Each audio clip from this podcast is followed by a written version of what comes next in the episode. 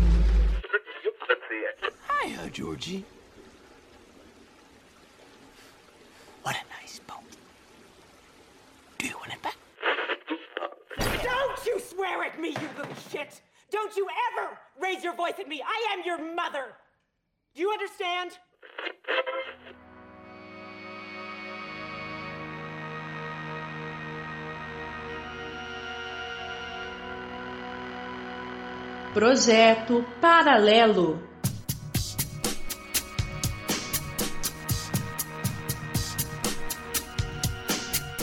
Os melhores filmes de terror da década. Sim, o segundo episódio do Projeto Paralelo resolveu fazer um ranking aqui dos melhores filmes de terror dessa década dos anos de 2010, que a gente vai considerar de 2010 até 2019. Ah, mas a década é de 2011 até 2020. Foda-se. Segundo os critérios, né? Do nosso, da nossa cabeça. Exato. E outra, de, uma década é equivalente a 10 anos. Se eu quisesse fazer uma década de 2005 a 2014, estaria valendo. São 10 anos. Sim. Só um esclarecimento aqui, né? Nós tivemos um, um período aí de hiatus, se é que dá para chamar assim, em que a gente não lançou nada, mas estamos de volta agora em quarentena, né? Sob uma pandemia é, com o coronavírus, a gente tá de volta. Vamos voltar com força total, aproveitando esse momento de sem nada para fazer, pra, pra produzir bastante, pra ocupar nossa cabeça e, consequentemente, ocupar de vocês. Bom, a gente escolheu o gênero de terror para falar de uma década inteira. Primeiro porque acabou a década e é normal a gente ponderar né, os melhores e piores e tudo mais. É, mas escolhemos o terror porque particularmente é meu gênero favorito. Idem. Então é isso mesmo, é por isso, só por isso. e a gente é, fez uma lista aqui e vamos explicar primeiro os critérios. Primeiro que o critério de qualidade ele é extremamente subjetivo e pessoal, então foi uma, uma coisa que a gente colocou aqui como gosto próprio, mas levando em consideração alguns pontos como audiência, crítica e até bilheteria entram aqui na conta para elencar aqui. E acho que essa lista está bem diversa, né? Tem de tudo, tem de desde mainstream até algo mais cultzão, para todos os gostos. Creio que isso a gente vai dizer sobre esses 10 anos e a diversidade dele, como ele se modificou com o tempo. E o nosso ranking não é um ranking de 0 a 10, de 10 a 1, de... é um ranking de melhor do ano. Então a gente pegou cada ano e chegou num consenso aqui, ou um semi-consenso, de, de qual é o melhor de cada ano e trouxe para a lista. Pra, e também é uma ordem aleatória aqui, né? Quer dizer, uma ordem de 2010 para cá, então não vai ter aqui um ah, número 1, um, número 2. Não é essa a ideia aqui, não é de qualificar, né? Mas sim de ponderar o melhor de cada ano.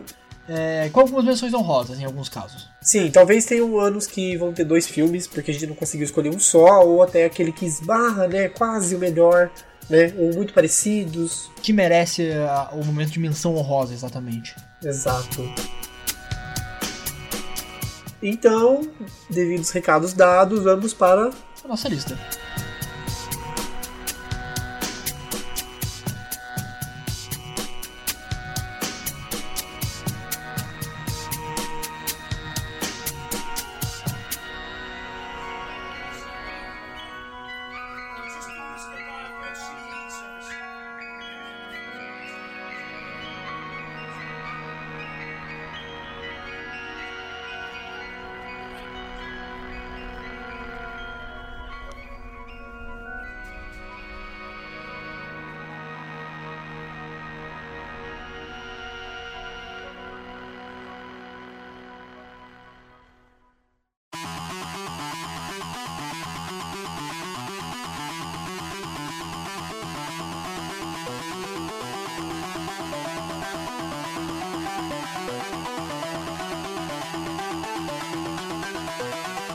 Começamos então em 2010, a entrada da, da, década de 2010 que já acabou. Que triste, né? Envelhecer.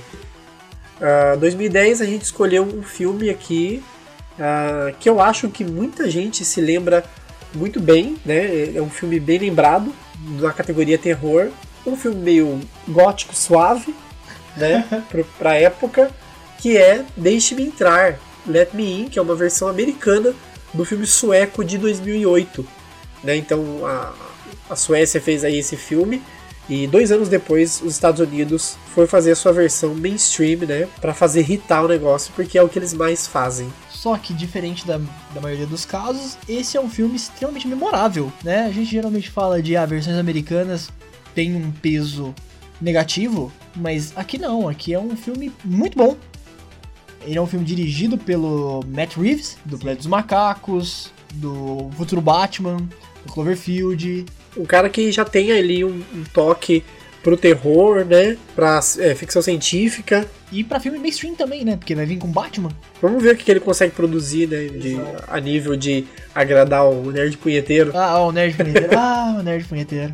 Mas é isso. Deixa-me entrar, conta a história de uma, de uma criança né, desajustada que vive maus momentos em seu apartamento gelado uh, durante o inverno, né, sofre muito bullying e tudo mais, até que ele conhece sua nova vizinha, que é interpretada pela Chloe Grace Moretz, a nossa rainha mainstream dos filmes de terror juvenil. Uh, Deixe-me entrar então apresenta essa história, uh, que é faz muito sentido com o título do filme, né? Para quem aí ligado em histórias vampirescas. E é uma coisa até legal de falar, né, que a gente vinha de 2008 com o vampiro no mainstream e o vampiro bem romantizado, né, ali em Crepúsculo, e aí Crepúsculo veio uma onda dominó de filmes de lobisomem barra vampiro, sempre com essa coisa meio colegial, e aí Deixa-me Entrar quebra um pouco dessa expectativa ao trazer uma coisa gótica, pesada e algo monstruoso, e não romantizado. Exato. É um filme que bem aclamado por quem viu, mas ele não é assistido, não foi assistido por muita gente, né? Ele tem uma, ele tem uma nota muito boa, né, em, em sites de críticas e, e afins, como um 7,1 no IMDb e 88% no Rotten. Então, é um filme realmente muito bem aclamado e para quem não viu, fica aí a recomendação. Sim, assista porque é realmente um filme muito bom. E agora que a gente tá num período de friozinho, super combina aí para você ficar cobertinho, assim, de quarentena, assistindo o filme. Ele é bem imersivo, tem uma atmosfera bem profunda, bem gótica mesmo, bem emo. E eu gosto muito desse filme, então fica a recomendação se você não viu. Pra gente, ele é o melhor de 2010.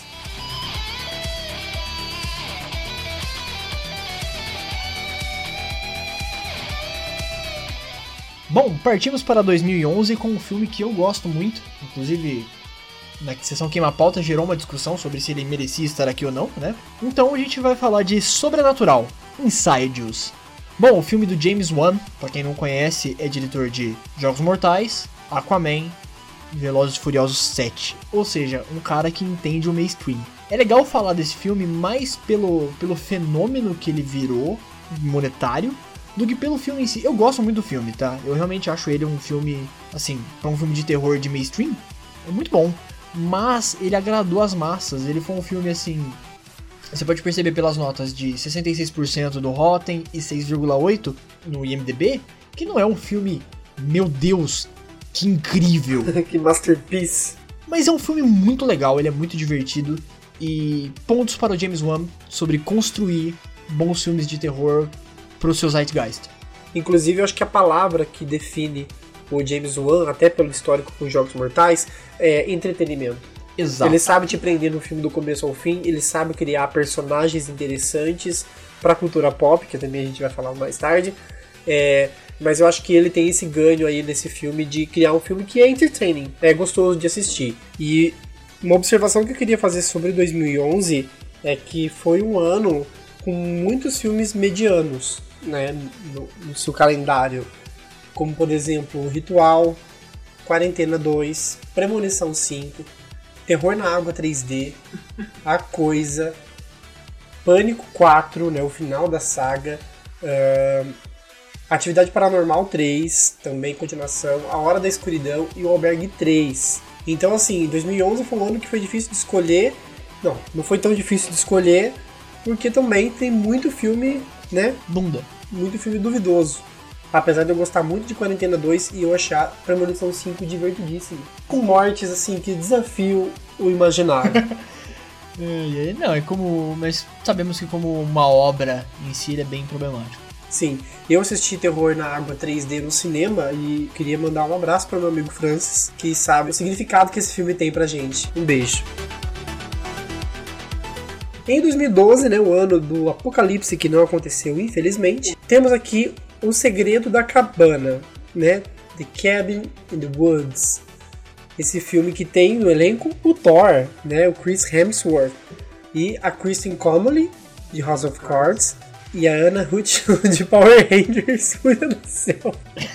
Exato. Uh, a direção do Drew Goddard, né, que é o roteirista de Cloverfield, de Deadpool 2, de Guerra Mundial Z, Perdida em Marte e também de Rua Cloverfield 10. Então, assim, o cara que escreveu O Segredo da Cabana tem uma boa experiência com roteiros interessantes. E esse foi o primeiro trabalho dele como diretor. Inclusive, esse o roteiro do Segredo da Cabana, ele foi assinado tanto pelo Drew Goddard como pelo próprio Joss Whedon, que também produziu o Segredo da Cabana.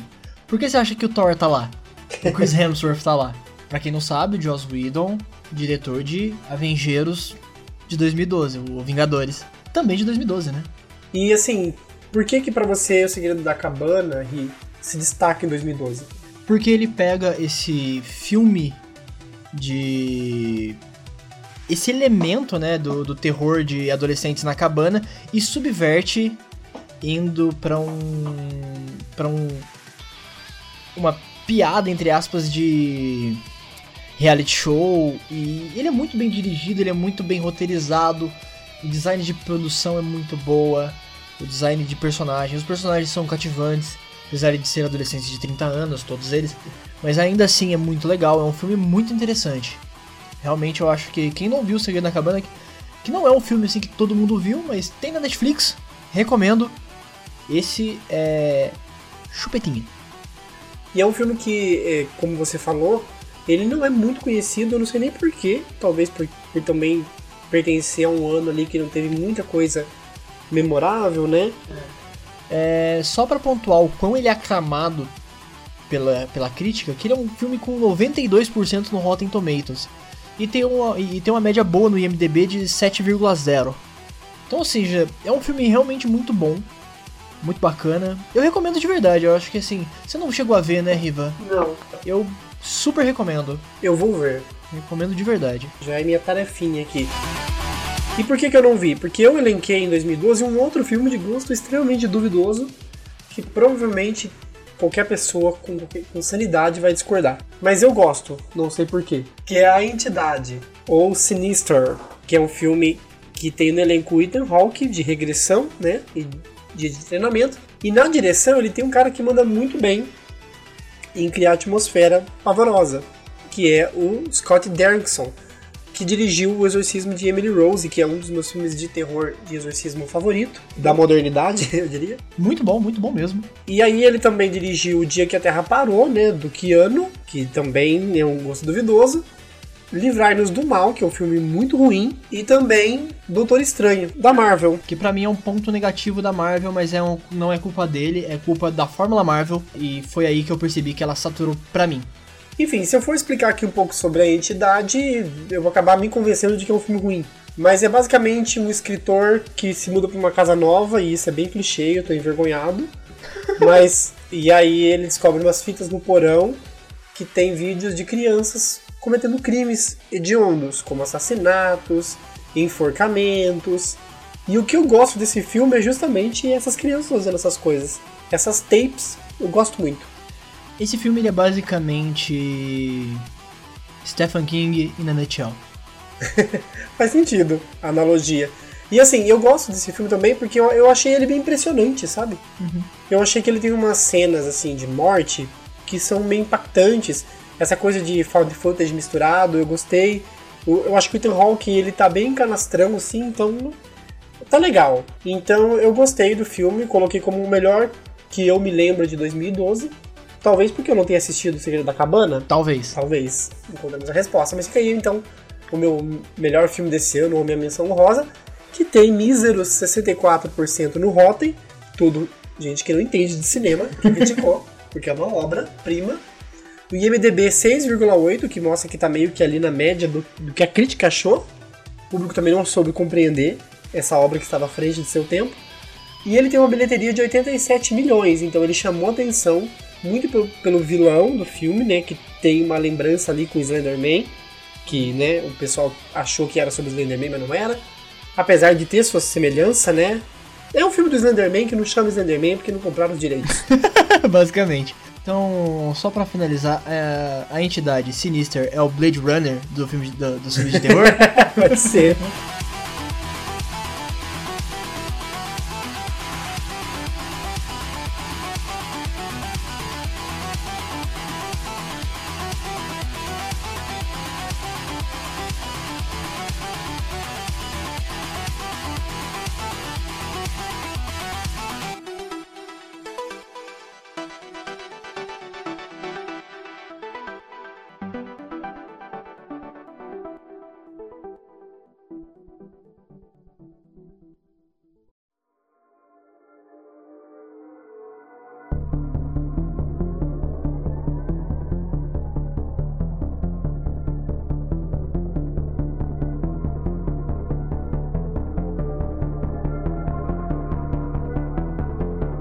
Vamos para 2013 com nossa primeira chave para um novo universo cinematográfico de filme de terror.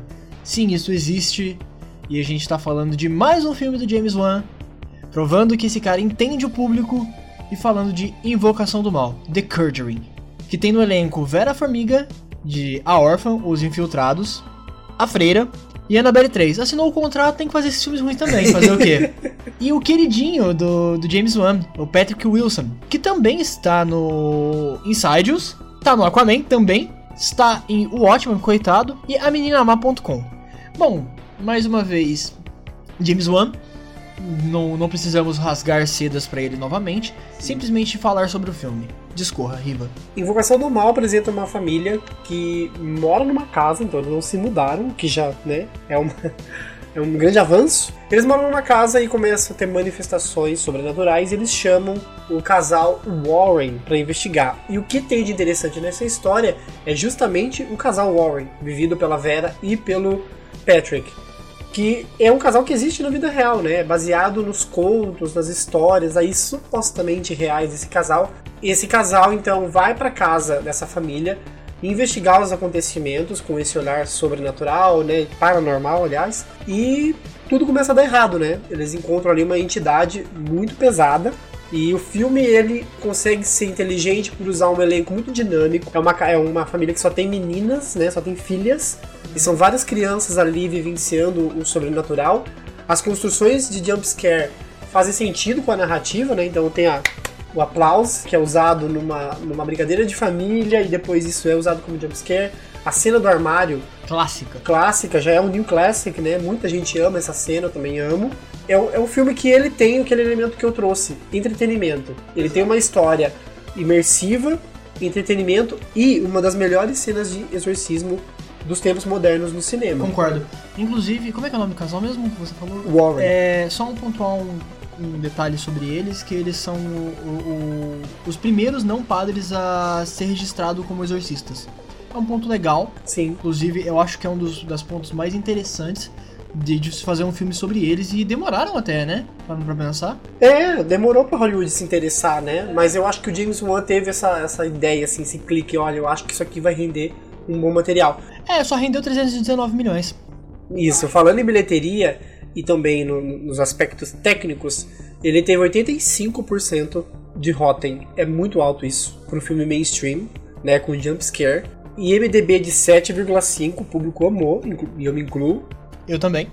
E uma bilheteria, como você falou, de 319 milhões de dólares. Isso é muito dinheiro pro terror. Sim. É muito dinheiro pro cinema, de modo geral, obviamente. Sim, é, é, é Mas- uma meta, né? Mas pro cinema de terror é mais ainda. Isso prova, de novo, James Wan entende o público. Ah, só pontuando uma coisa eh, de Invocação do Mal, é que ele conseguiu criar um universo compartilhado. É verdade, verdade, isso é importante. Ele franqueou, ele criou uma marca que é o selo Invocação do Mal. O James Wan, eh, que é engraçado, né? A virada na carreira do, do, do, do- do cineasta, né? Do, do diretor, é quando um filme começa a vir com o selo de, do diretor de X. E ele tinha isso com Jogos Mortais, né? Tudo que ele assinou depois de Jogos Mortais vinha com a assinatura de, do criador de Jogos Mortais, né? E etc. E ele conseguiu trocar esse selo, o que é muito difícil. Porque daí agora é do criador de Invocação do Mal, porque ele já entrou numa nova década com uma outra, um outro New Classic. Exato, E ele também tem essa coisa de criar vilões icônicos. exato. Então teve o Jigsaw, né? Teve aquele, aquela criaturinha lá que anda de bicicletinha nos Jogos Mortais que virou meio que um ícone. E aí ele cria a Freira, que é o Valak, que também vira uma figura icônica, e depois a Annabelle. Então assim, ele sabe criar totens pro terror, que é algo que é muito marcante dos anos 90, né? Com Dos anos 80, 90. isso, Fred Krueger, Jason, esses totens, esses, essas figuras do terror, se tem que ter. Aham. E ele acho que representa um, um bom símbolo da modernidade agora. Bom, esse ano tem um, uma menção honrosa, que é um dos poucos remakes que vale a pena ser assistidos ainda hoje, que é A Morte do Demônio, Evil Dead. Ele tem os elementos da cabana, na, na- a cabana abandonada, Necronomicon, mas sem Ash. Sei o Ash.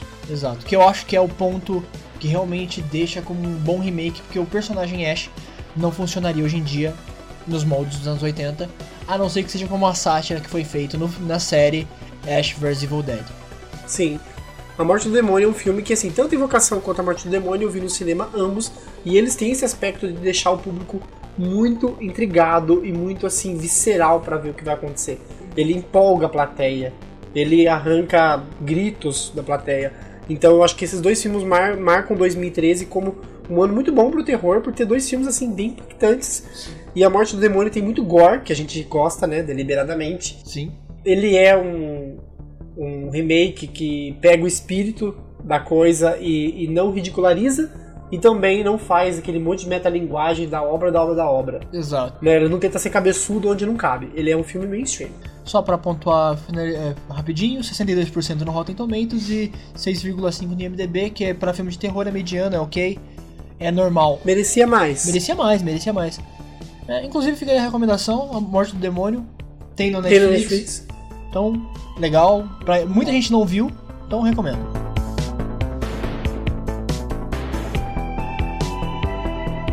Vamos para 2014, que a gente pode começar a falar, que é quase ali no meio da década que as coisas começam a mudar um pouco no- na intenção do gênero, no que ele quer provocar, exatamente. Aham. E a gente fala, claro, não podia deixar de ser, O Babadook. Filme com metalinguagem. Começa aí aquele. O cinema mais cabeçudo, de certa forma. Sim. Sem deixar de ser aterrorizante, assustador, com bons jumpscares. Poucos, mas ainda bons. E é o único filme da nossa lista. Isso é um problema não nosso, é um problema do terror em si, do cinema. Dirigido por uma mulher. Dirigido e roteirizado pela Jennifer Kent. Temos uma mulher na direção. Isso é uma surpresa muito, muito agradável nessa lista porque né, as mulheres sempre são reservadas à escória do cinema, né? Sempre só atuando ou sendo abusadas por algum diretor escroto. E aqui é muito bom ver uma mulher no protagonismo, e é por isso que o Babadook funciona tanto contando a história que ele quer contar. Eu acho que se fosse um homem dirigindo o Babadook ia ficar horrível. Sim, exato.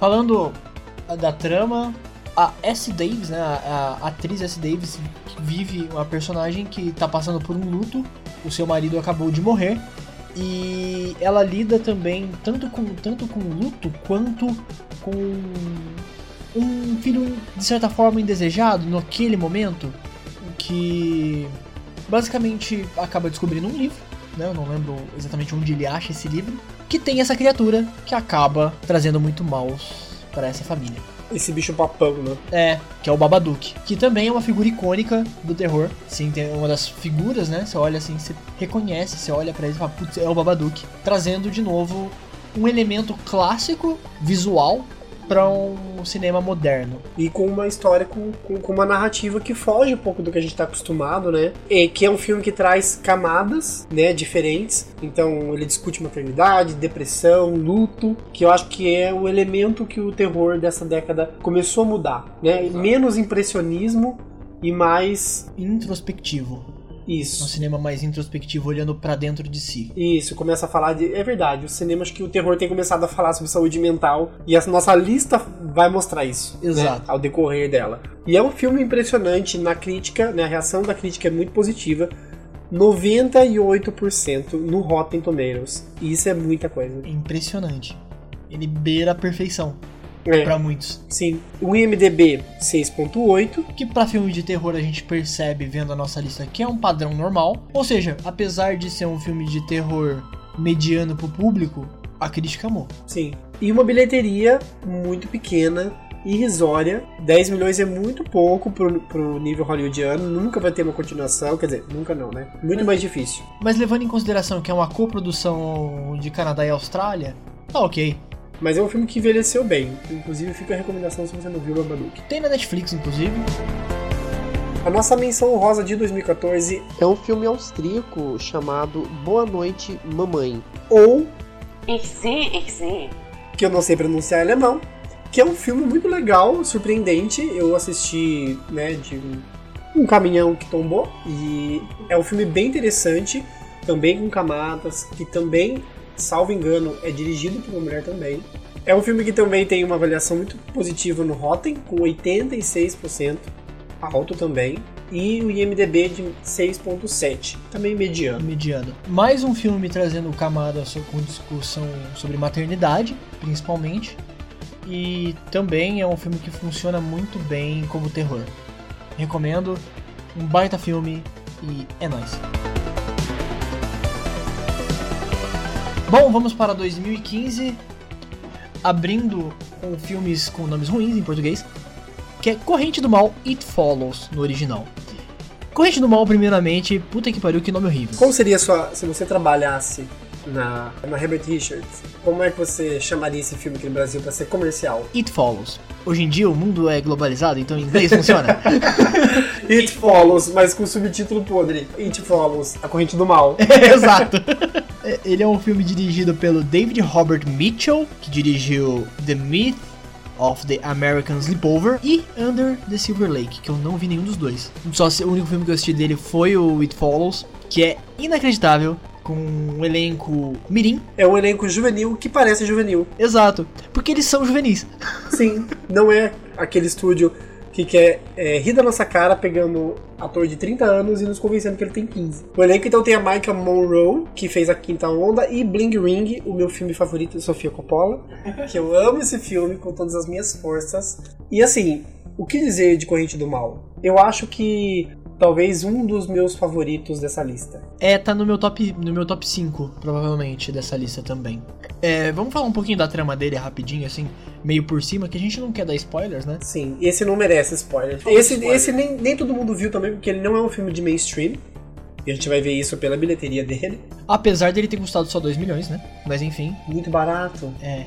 Ele custou 2 milhões e arrecadou 23 milhões. Ele se pagou muito bem. Então, ele não é um filme tão conhecido. Não, não. E eu digo que eu demorei pra ver por causa do preconceito com o título, porque eu, eu não tinha como dar credibilidade a algo que se chama A Corrente do Mal. E aí eu fui ver recentemente e eu fiquei assim de cara. E assim, gente, a, trama de, de Follows é de uma jovem que tá ali com seu crushzinho e tendo um, um romance muito recente com ele, meio insegura sobre transar ou não com esse boy, e ela transa com ele. Após isso, ela né, tem uma virada de roteiro ali no primeiro ato já, não é spoiler. Ele já apresenta pra ela o cenário que basicamente é o roteiro, né? Basicamente, que é a partir de agora, que a gente transou, uma coisa vai te perseguir. Ela vai vir no formato de uma pessoa que você conhece ou não. E ela não corre, essa coisa que vai te perseguir, ela só anda. Mas se ela chegar até você, vai dar merda. Ela vai te matar e depois que ela te matar, ela vai atrás de mim. O cara que. A pessoa que passou pra você essa coisa. Por isso, it follows. E aí ele recomenda: transe e passe adiante isso para que você fique segura. Quanto mais você passar, mais vai demorar para essa coisa chegar até você. E é isso que eu estou fazendo, ele disse. E aí ela fica apavorada, inclusive a gente fica apavorado, porque esse recurso pro filme funciona de uma maneira que nunca vi igual. É uma ameaça que não corre, que vem devagar, que pode ser qualquer um. E ela vê pessoas estranhas que vêm na direção dela, ela fica apavorada e o filme todo é essa construção o filme tem uma atmosfera e uma fotografia fria que funciona no filme, Inclusive, um terror de dia, boa parte do filme. boa parte do filme, e com cenas que te deixam assim apavoradíssimo. E falando, é, falando também sobre a virada que teve lá pra 2014 com o Babadook, a gente tem aqui também uma subtrama não só sobre DST. DST, que é meio óbvio, é até bem óbvio. Você olhando a sinopse, você já percebe, putz, é uma subtrama com DST, mas também com abandono parental, né? Que você pontuou isso muito bem na nossa sessão queima-pauta. É, que, que foi o que eu percebi que o filme ele tem poucos adultos, acho que dois adultos só. Não tem muito, muitos diálogos e principalmente os jovens não conversam com seus pais nesse filme, eles não aparecem. Que pra mim ficou muito claro sobre abandono parental relacionado com a questão do sexo, do tabu do sexo na adolescência e como os pais encaram, ou seja, não encaram. E eles estão lá assim, eles têm que resolver esse problema sozinhos, Exatamente. né? E eu achei fantástico. Enfim, esse filme, olha, nota mil. E falando em nota, Ele tem o seu querido IMDB mediano, pra variar, de 6,8. Também, assim, a gente percebe que é um padrão. Quando passa disso já surpreende, né? Quer dizer que realmente funcionou. Mas o seu Rotten Tomatoes absolutamente incrível de 96%. a crítica gostou do filme. Apesar dele não ter aparecido em premiações, também não sei se ele tem tudo isso pra chegar em premiações. E ele não tem apelo mainstream. Ele não, você não vai encontrar jumpscare assim, ass- assustador. É a atmosfera dele que te assusta. Inclusive, fica aí a recomendação: tem na Netflix e tem também no Amazon Prime. Até a última vez que eu vi. Assistam It Follows, A Corrente do Mal.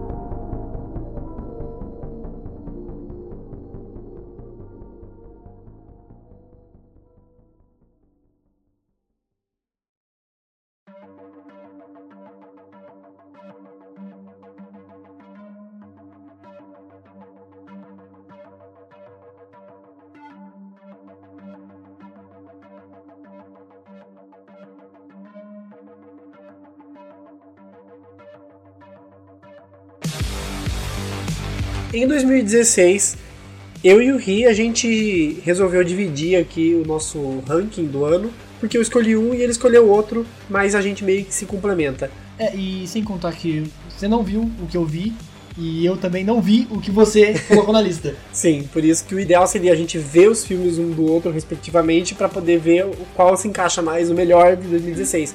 Mas para ficar diverso, vamos colocar os dois. E o meu, de 2016, é Invasão Zumbi, ou em inglês Train to Busan, ou no título coreano Busanen.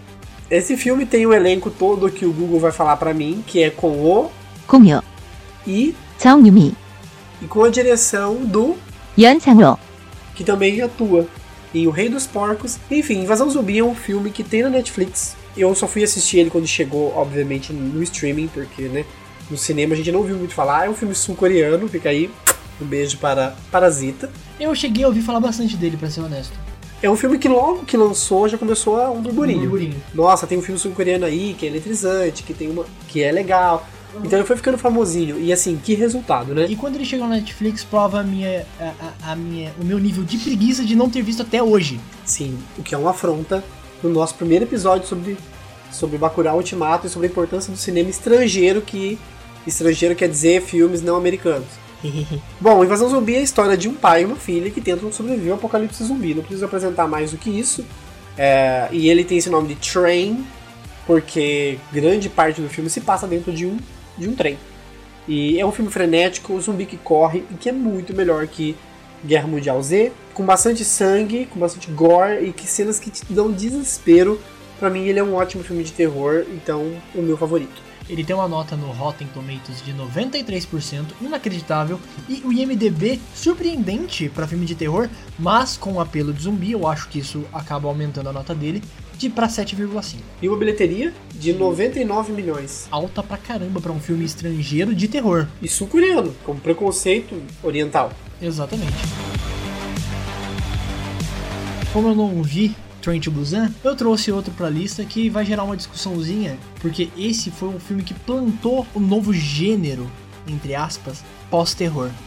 Tô falando da Bruxa, The Witch, dirigido pelo Robert Eggers, que também dirigiu o Farol, que a gente não viu até agora, inclusive é um pecado não ter visto esse filme. Ou não, né? Se a gente não viu, ainda pode falar, né? É, então. Mas ele, é o- ele tem no elenco a Anya Tyler-Joy, que também, depois da, da bruxa, foi cotada para fazer Fragmentado e o Vrido, o vidro. O Vrido e não só, mas também aquele filme dos mutantes que flopou, né? Que não vai ser lançado nunca.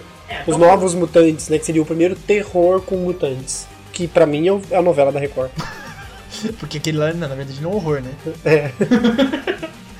Mas falando um pouquinho da bruxa, ele é, ele conta a história de uma família que foi expulsa de um condado e uma criança é, é raptada. É uma história muito complexa, porém ele é um daqueles filmes que não tem jumpscare, que traz um elemento de terror na subtrama, com discussões sobre religião e Cara, eu acho que o maior valor dele é ter iniciado esse gênero, que eu discordo, inclusive, o pós-terror.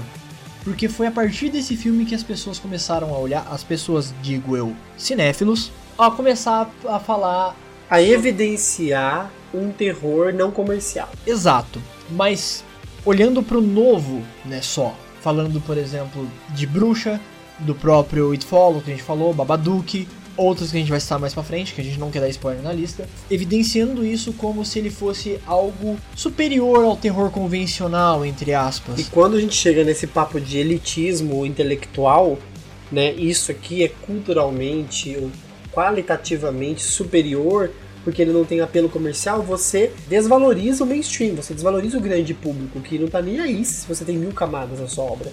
Eu quero me divertir, porque cinema também é entretenimento. E então a gente não gosta muito desse termo pós-terror, porque ele traz na sua bagagem um elitismo intelectual. E como se não bastasse, esse tipo de filme é feito desde sempre. É que assim, o- a Bruxa, It Follows, Babadook e outros que a gente vai citar aqui nessa lista, eles não são filmes de terror só, eles são filmes de terror psicológico. O que aí eu entendo colocar como esse subtítulo. Agora, como pós-terror é uma puta babaquice. Sim, se você for levar o conceito de pós-terror como uma obra de horror com camada psicológica e sem jumpscare, daí você tem filmes desde os anos 60 que tem essa fórmula. Então, Então não, apenas parem. Mas enfim, um dia a gente pode até fazer um episódio sobre o pós-terror e o suposto, a suposta existência desse subgênero. Inclusive, eu acho extremamente válido, fica aqui o convite pra nós mesmos fazer no futuro. Sim. Mas só pra fechar, a bruxa tem um IMDB de 6,5, padrão, normal, a gente já descobriu isso. E um Rotten inacreditável de 90%. Muito bom. Se eu não me engano, tem na Netflix, recomendo, muito legal. Menção rosa de 2016, o filme Raw, ou, Grave. ou Cru, que é o nome que eu gostaria que tivesse. É, é que não tem nome em português, porque ele não foi um filme que rodou no Brasil, né? Esse é um filme que a gente não vai entrar em muitos detalhes para não ficar longo, mas ele tem um Rotten Tomatoes de 92%, o IMDB de 7, que é alto, né, acima da média. E a história dele é maravilhosa, porque tem o enredo de uma menina que é vegana e entra pra faculdade e é obrigada num trote a comer uma carne podre de bicho. É, um testículo, inclusive. E aí, a partir disso, coisas bizarras irão acontecer. Então fica aqui a nossa dica, porque esse filme merece ser citado. Original Netflix, obviamente tem lá. Ele virou original Netflix porque a Netflix comprou.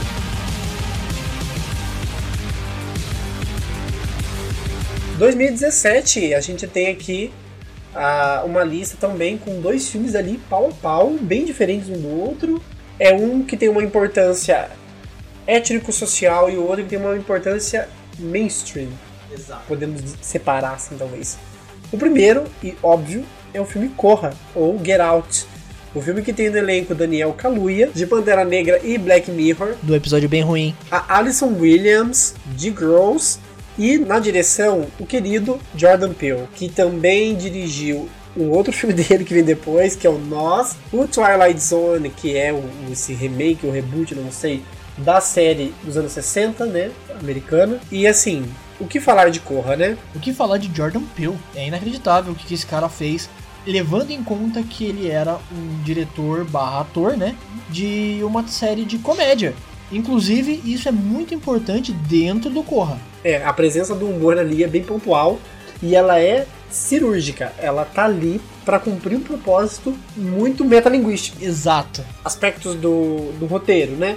A gente é apresentado ao personagem do Daniel, que é um homem negro que namora uma mulher branca e prepara-se para passar o final de semana e conhecer finalmente os pais da sua namorada, que já estão aí há um tempinho juntos. Ele tá inseguro porque é uma família branca, então a gente já tem um drama racial bem estabelecido. Eles vão para lá e coisas estranhas começam a acontecer. Não podemos dar muito detalhe porque, né? Spoiler, e esse nesse caso faz sentido, né? E outra, é um filme recente demais pra dar spoiler, levando em conta que nem todo mundo assistiu, apesar dele ter um orça, uma bilheteria avassaladora pra um filme não mainstream. Na teoria ele não- era pra ser não mainstream. A gente falou de uma chave que virou para falar de pós-terror ou de né, dramas psicológicos. Esse tem também, mas esse aqui a gente vira mais uma chave que é a étnico-racial. Discurso político dentro de filme. Não que falar sobre maternidade não seja discurso político. Tudo é política, a gente já descobriu isso. Mas assim, algo mais escancarado, algo mais pontual e como eu falei, cirúrgico. O Jordan Peele, por ser um diretor negro, entrando numa Hollywood embranquecida, numa época de Oscar so white, ele fez um trabalho extremamente militante dentro dos padrões cinematográficos. Exato. E foi recompensado com o Oscar de melhor roteiro original e merecia mais. Merecia inclusive de melhor filme. Eu acho que sim. Então, ah, o que o Jordan Peele faz aqui é é fazer um filme que, assim, gente, só pra pontuar uma cena, pra quem não prestou atenção, quando ele tá lá sendo hipnotizado, ele tá sentado numa cadeira e ele fica é, pegando ali do, do assento que tá rasgado algodão pra guardar pra uma outra cena que ele vai usar. Essa colheita do algodão, pra quem entende um pouco de história, sabe aí do cotton picking, né? que é a colheita de como foi importante para os escravos a colheita de algodão. Então assim, até nesses detalhes, né? Você você que é fã de easter eggs, esse filme tá cheio de detalhes ali que estão te narrando a história da escravidão, te narrando a história do racismo estrutural. Então assim, sem defeitos. Sem defeitos, esse filme é incrível. Nota 10. Falando em nota, IMDB de 7,7, altíssimo. E o Rotten beirando a perfeição de novo, com 98%. Não é à toa que tava figurando no Oscar, né? A crítica realmente lambeu o rabo. Com razão. Com razão. Com razão, esse filme merece. Uma outra coisa que eu queria pontuar é que muita gente compara o Corra com a chave mestra. E assim, gente, não confundam, porque um filme é racista e o outro é antirracista. Só isso que eu queria falar. Também em 2017, agora indo para outro lado, e a nossa maior bilheteria da lista, It, a coisa, ou só It no original. Um roteiro baseado do Stephen King, mas tem um elenco, muita gente, é muita criança. Talentosa. Olha aí, meu, só fera. Só fera, meu, brincadeira. É... Nossa, é muita coisa pra falar desse filme. É um filme muito grande. Exato, inclusive ele gerou uma continuação que eu não vi até agora, que é de 2019, né? Spoiler, não tá na lista. Não tá na lista. Mas ele foi dirigido pelo Ente Muscaete, um argentino. Olha só, ele iria dirigir o Flash, não vai mais, porque afinal o mundo vai acabar. Ele dirigiu Mama, que é um filme controverso. Tem quem ame, tem quem odeie. Eu tô no meio termo. E vai dirigir. Como que esse cara tá fazendo isso até agora eu não entendo. Uma adaptação de um anime, o Attack on Titan. Eu espero que até o fim desta gravação esse projeto seja cancelado. Pelo bem do cinema. Mas ele tem uma galerinha aí muito grande, muito talentosa. Então, assim, é um elenco, assim, fantástico. Eu, eu não sei o que, que o Andy, que é o diretor, fez para encontrar essa criançada. Eu só sei que ele deu muito certo, porque eles têm uma química em cena fantástica. Ah, o menino do, do Stranger Things é óbvio que ele só assistiu Stranger Things. Ligou pro agente dele e falou: Eu quero esse moleque. e era uma das adaptações mais esperadas. Foi criado um buzz em cima dessa, dessa produção imensa por causa da nova personificação do Pennywise. Né? O, o Bill, assim, ele entrega muito na atuação. Ele consegue trazer pra cultura pop um personagem que já era icônico dos anos 90, apesar né, daquele visual pitoresco. Ah, eu gosto. E, mas é icônico. Aham. Uhum. E sem contar que ele tem um. Ele é baseado no livro do Stephen King. Apesar de eu não, não ser o meu favorito, é o, o escritor de, de horror mais aclamado da, da atualidade. Pois é, e aí. Bom, o filme a gente. Acho que It, com 700 milhões de bilheteria, ele dispensa qualquer apresentação de roteiro. É aquela história da criançada que é perturbada por um palhaço que, na verdade, é um personifica o medo deles. Isso, o bicho-papão do Harry Potter. Esse foi o único filme da lista que eu vi no cinema. Isso responde muito. Isso diz muito sobre ele. Os 700 milhões de, de bilheteria. Tem é, parte aí do Rivaldinho. É, e é significativo. Rotten de 86% e MDB de 7,3%. Mostrando que ele agradou tanto gregos e troianos. Tanto a crítica quanto o público.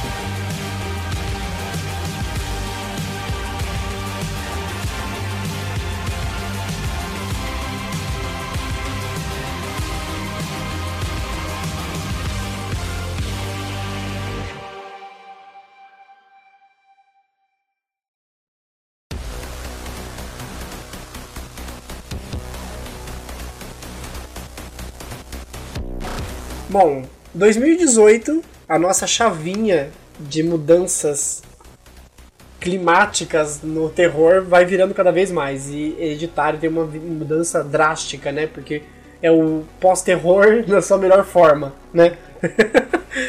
é claro que não podia deixar de ser Hereditário. Esse filme, eu acho que ele é a grande sensação de 2018 mesmo não sendo uma grande bilheteria, mas eu acho que no imaginário coletivo, esse filme deu o que falar em 2018. Pô, ele teve 79 milhões de bilheteria, é muito alto para um filme de terror.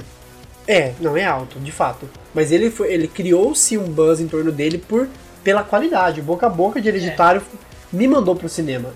Eu vi o trailer e depois eu comecei a ver notícias do tipo: pessoas passam mal assistindo Hereditário no cinema, que é uma, uma, uma ótima publicidade para um filme de terror. Uhum. E assim, criou-se um buzz que eu nunca vi igual. Esse filme tomou as manchetes de 2018. E assim, Hereditário conta a história de uma família que perde a sua matriarca, né, a mãe da personagem interpretada pela Toni Collette, incrível, de Pequena Miss Sunshine. Injustiçada no, na corrida do Oscar, merecia pelo menos estar sendo indicada, porque ah. o que ela fez aqui em Hereditário é o supra-sumo da atuação. Sim. E é injusto porque, assim, cara, a Toni Collette, se você vê ela em Unbelievable, que é essa série da Netflix, ela, ela foi indicada ao Globo de Ouro por uma atuação, assim, ela sabe o que ela tá fazendo, sabe? Ela entrega. E nesse filme não é diferente, essa aqui é uma das melhores atuações da carreira dela. E ela foi esnobada no Oscar. E isso é muito injusto. Bom, como eu disse, Hereditário então conta essa história de uma família desajustada depois da perda da matriarca, uma mãe que tem um casamento aparentemente estável, um filho adolescente e uma filha ali na puberdade. A nossa queridíssima Charlie, interpretada pela Miley Shapiro, que assim, icônica, e o Alex Wolff, que interpreta o filho dela, também muito, muito icônico. Ali para mim, coadjuvante, sabe? Se ela é indicada melhor atriz, ele melhor ator coadjuvante. Claro. Porque ele tá muito incrível. Eu só queria dizer que esse é o primeiro filme do Ari Aster.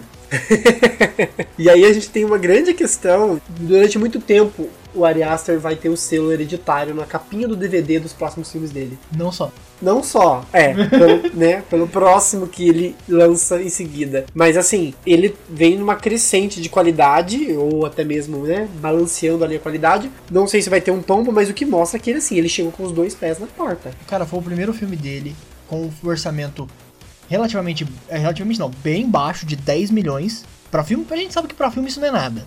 Arrecadou 79 milhões, 89% no Rotten, 7,3 no IMDb e muito grito. Cara, esse filme, ele não é baseado no susto por si só. Mas as cenas de jumpscare, as poucas cenas de jumpscare que tem, são muito bem usadas, são muito bem construídas. Ele consegue assustar quando ele precisa e ele consegue fazer você se sentir pavor pela atmosfera da família.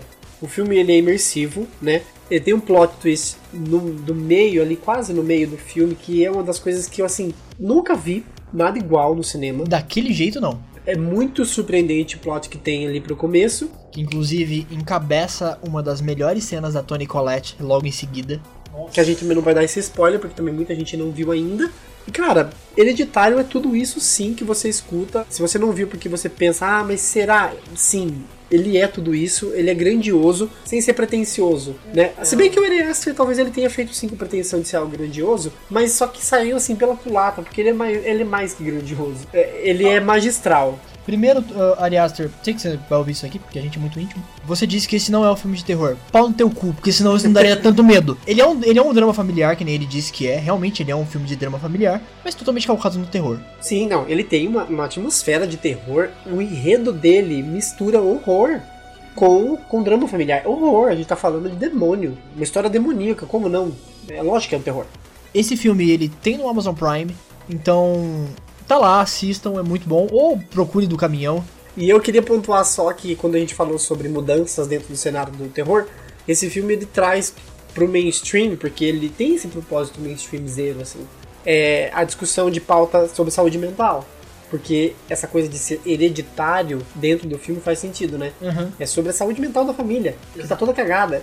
E aí, sobre drama familiar, sobre maternidade indesejada, sobre luto. Então, assim, o filme consegue amarrar todos esses dramas familiares com saúde mental e com o horror demoníaco. Obra-prima. 2018 tem uma menção honrosa que só não tá top do ano porque existe Hereditário. Lugar Silencioso, A Quiet Place, John Krasinski com sua esposa Emily Blunt chutando baldes num filme pós-apocalíptico fuderoso. Dá vontade, né, Bird Box? Você quer falar de sentidos? Vem aqui que eu vou te mostrar. É, bom, é o fim do mundo com monstros que não podem ver. Mas podem te ouvir. Inclusive, ele é todo calcado nisso, ele é muito bom exatamente Por saber usar esse recurso do cinema, entre aspas, mudo. É, ele, ele sabe usar o som como ninguém. Tem um elenco bom, é, o, o uso dos recursos, como a gente falou, são, são legais. O fato deles terem uma filha surda muda é o fator que faz eles sobreviverem ao apocalipse. Exato. Então isso é muito inteligente pra trama, isso também é, eu falei que ia virando essas chaves, né? É, um Rotten de 95 fucking por cento. é incrivelmente alto. E um IMDB de 7,5. Ou seja, ele foi um filme que agradou geral. Muito bom. Muito bom. E John Krasinski, eu queria ser casado com ele.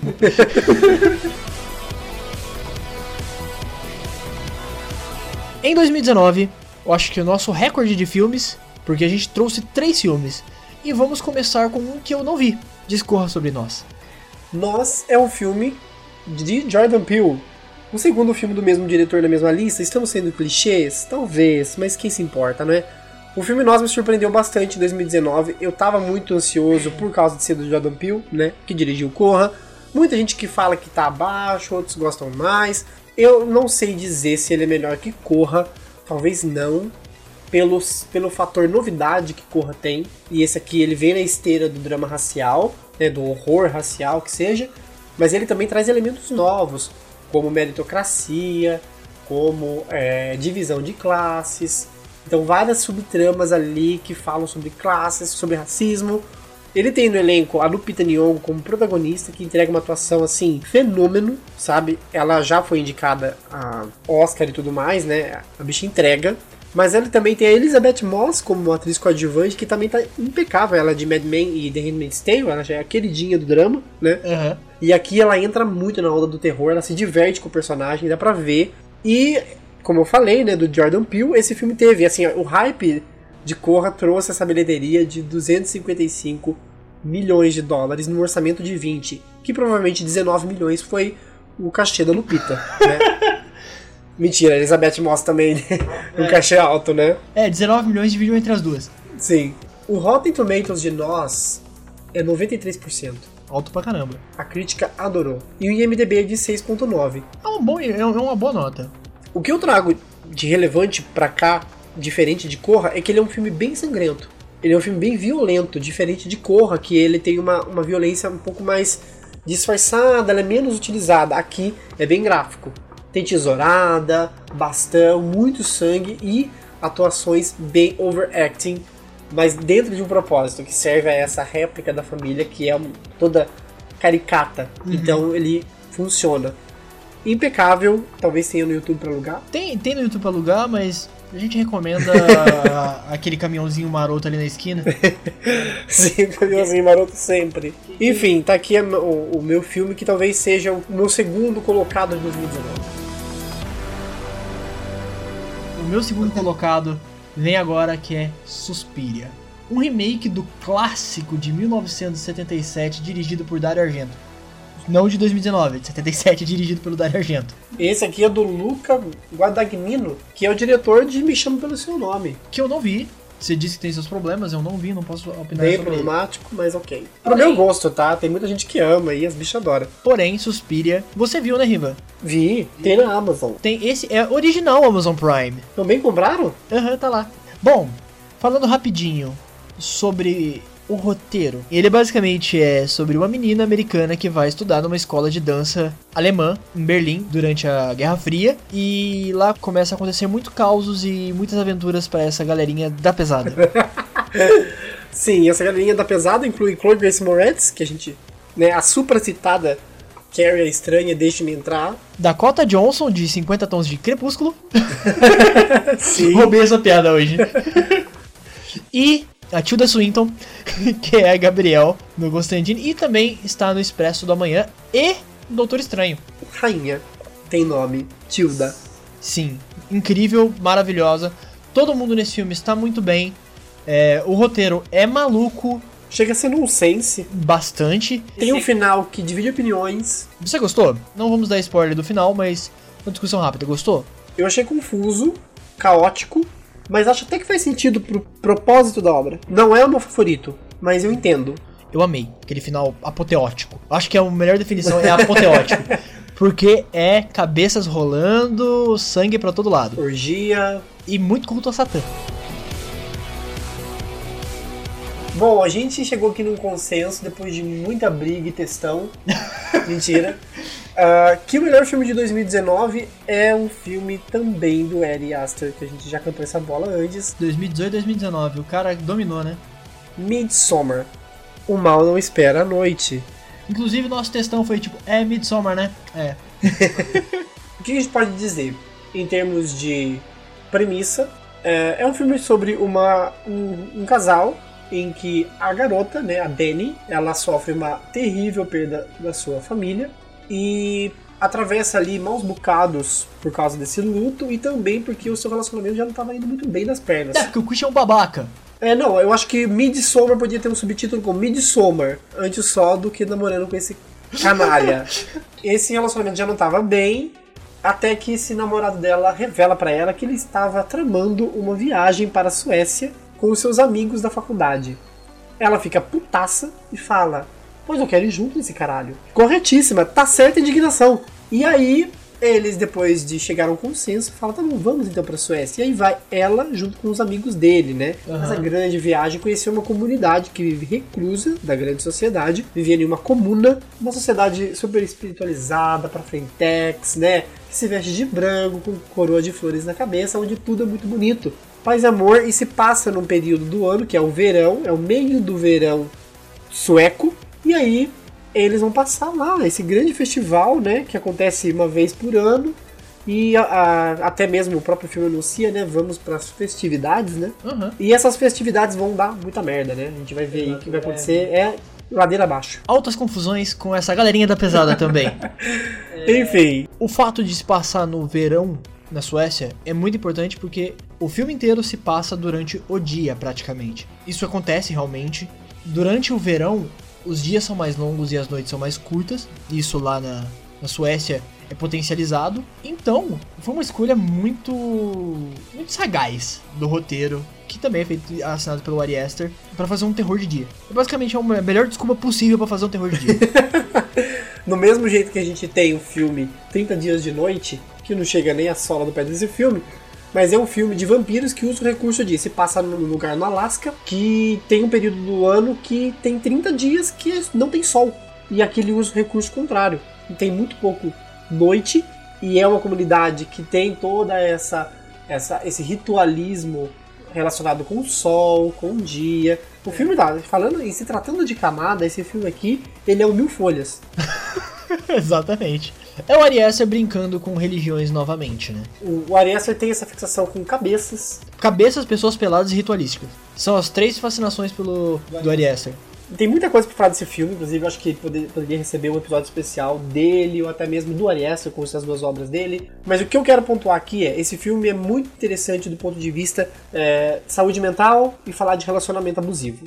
Né? Uma cena que também não é spoiler, que é quando ela confronta o namorado, Christian, a respeito, mas poxa, por que, que você vai viajar e você não me avisou? E ele na hora se faz de vítima, como um bom lazarento que é, e fala pra ela, mas você está sendo abusivo comigo, eu não gosto desse papo, eu vou embora. E ela, como uma boa dependente emocional que é, gatilhos, ela segura o braço dele e fala, por favor, não vai embora. E isso é muito pontual pra história que o Eriaça quer contar. É uma garota que tá sozinha, e o namorado dela tá ameaçando a sair, a ir embora, se ela continuar naquele diálogo. Se isso não é um relacionamento abusivo, eu não sei o que, que é. Pra você ter, entender a profundidade que esse cara quis chegar, o nível hardcore de camada que ele quis chegar na hora de contar. Não é só um filme de terror, é um filme sobre fim de relacionamento, sobre superação, sobre um arco de um casal quando acaba, os traumas que isso deixa e a superação que pode ter. E também, olha só como que o Ari Aster é filho da puta, né? Ele, além de ser um filme, ele também é um filme sobre relacionamentos de modo geral. Porque é, ele coloca dois extremos. O afastamento é ruim, isolamento demais é ruim, mas também a aproximação demais também é ruim. Porque essa comunidade, ela tem como premissa, isso não é spoiler, tá? Que todo mundo sente e partilha a mesma coisa. Ou seja, todo mundo sente a mesma dor, todo mundo sente a mesma alegria. E isso é levado ao extremo, ao ponto de ser extremamente perturbador. E esse- esses extremos que você falou, é, a discussão que ele traz pro filme é justamente essa, né? Ela tá muito abandonada, ela não tem ninguém, e isso é terrível, e a gente sente a dor dela como abandonada, por ter um namorado que não se importa com os sentimentos dela. Mas por outro lado, ela tá inserida numa comunidade que quer partilhar de tudo. O que também fica pavoroso, porque né, tira essa ideia de individualismo, mas que é justamente a premissa que a comunidade vive. Não há individualismo aqui, não é permitido ser individual. Nós somos um. E isso, assim, com as cenas de horror, ele também chega aí na turminha do suposto pós-terror, porque ele não tem jumpscare, ele tem uma cena ou outra mais gráfica, mas no geral ele é mais né, contido nesse, na, na violência. Quando tem violência, é absurdo. É absurdo.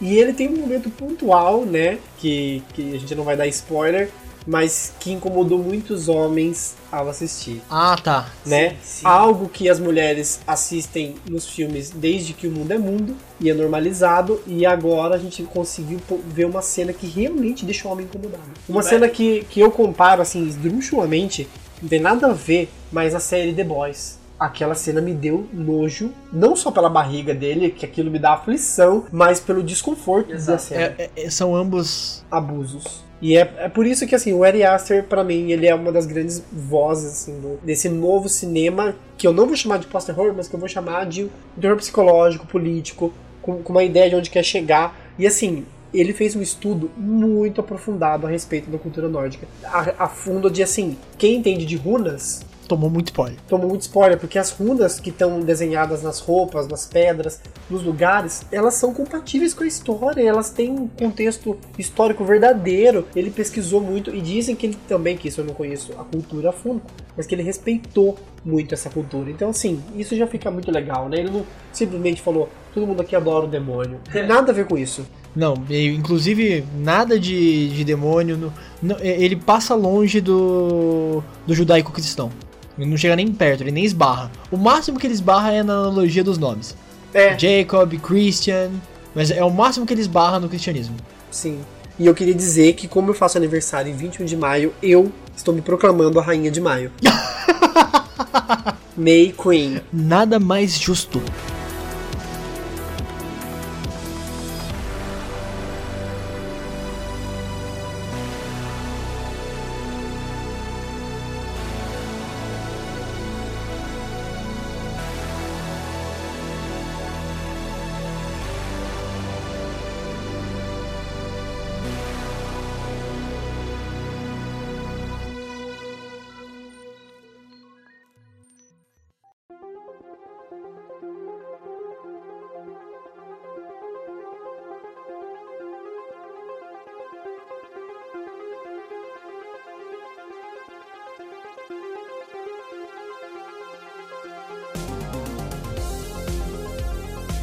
Midsommar fecha muito bem essa década, que a gente começa com Deixe-me Entrar, um filme gótico e vampiresco, e termina com um filme de terror psicológico que se passa durante o dia. Se isso não for uma mudança brusca, eu não sei o que é. Sem contar que nesse meio teve, tivemos criação de universo, ah, mainstream avassalador arrancando mais de 500 milhões de bilheteria, apocalipse, o pós-terror. O, o horror cultizão, cabeçudo, supostamente. É, E a gente fecha num filme que começa a mesclar muito bem essa coisa de ser uma coisa mais cult com o mainstream, porque tem um apelo de público. Essa foi nossos melhores da década, segundo a nossa opinião. eu vou fazer uma pergunta sacana. Top 5 da década pra você. Top 5 da década. Primeiro, Hereditário. Segundo, It Follows. Terceiro, Corra. Quarto, Midsommar. E o quinto, eu vou colocar é, Invocação do Mal. Minha lista é praticamente igual, a única coisa que eu trocaria é o, Invocação do Mal pelo Babadook. Enfim, essa é a minha lista, muito igual. Isso prova que a gente tem gostos muito parecidos. Então eu acho que fazer essa lista foi fácil. Sem muitos conflitos? Exato, eu acho que o nosso maior testão foi. Então é esse aqui mesmo, né? É, é esse aqui mesmo. Ah, eu aqui fazendo meu momento mãe de Ná do, do gênero terror. Eu acho que a gente tá passando por uma pandemia mundial que tá mexendo com o psicológico de muita gente, muita gente que inclusive está chegando na vida adulta agora e vai começar a produzir conteúdo de cinema e de TV. A gente também passou por uma década que veio do mainstream e veio se reciclando para ficar mais politizada e mais nesse zeitgeist. Hoje a gente está debatendo machismo, LGBTfobia, racismo, pautas identitárias. Então a minha aposta é que para essa década dos anos de 2020, meu Deus, que velhos, é que a gente vai mergulhar de cabeça no horror político. Porque a gente vai ter uma crise econômica, política visceral nos próximos anos e isso vai refletir na produção de cultura. Começando já com o filme que não foi impactado pelo Covid, né? Que é O Homem Invisível. Que ele é um remake do clássico Homem Invisível lá dos 50, 60. Spoiler da nossa lista de melhores da década de 2020, daqui a 10 anos. O Homem Invisível provavelmente será o filme favorito de 2020. Sim, provavelmente. É, mas trazendo pro Zeitgeist atual. Porque, como eu disse, ele é o remake daquele clássico, mas com esse Zeitgeist político socioeconômico e sociocultural que a gente vive hoje em dia. Sim. E a gente vai mergulhar de cabeça, como eu falei, numa crise que vai refletir no cinema. E eu acho que o, o terror vai cada vez mais entrar na nossa vivência cotidiana, sair um pouco do lúdico e começar a virar político mesmo, de vivência. Essa é a minha aposta para a década. Eu assino embaixo, e como eu disse, já começamos com o Homem Invisível que não foi afetado pelo Covid, mas que já é muito, muito forte. Imagine os próximos. Acho que a gente fecha nosso episódio aqui. Sim. Lavem as mãos, usem máscara, passa álcool gel, não sai de casa, por favor. Sim. Reitero. Bom, é, siga a gente nas nossas redes sociais, no Instagram, siga também no seu agregador de podcast. É muito importante seguir a nossa página. E também fale com a gente no inbox. Estamos no Spotify, no iTunes. E se tudo correr bem, se minha não procrastinação permitir, estaremos no Deezer em breve. Então até o próximo episódio do Projeto Paralelo. E tchau. Bye.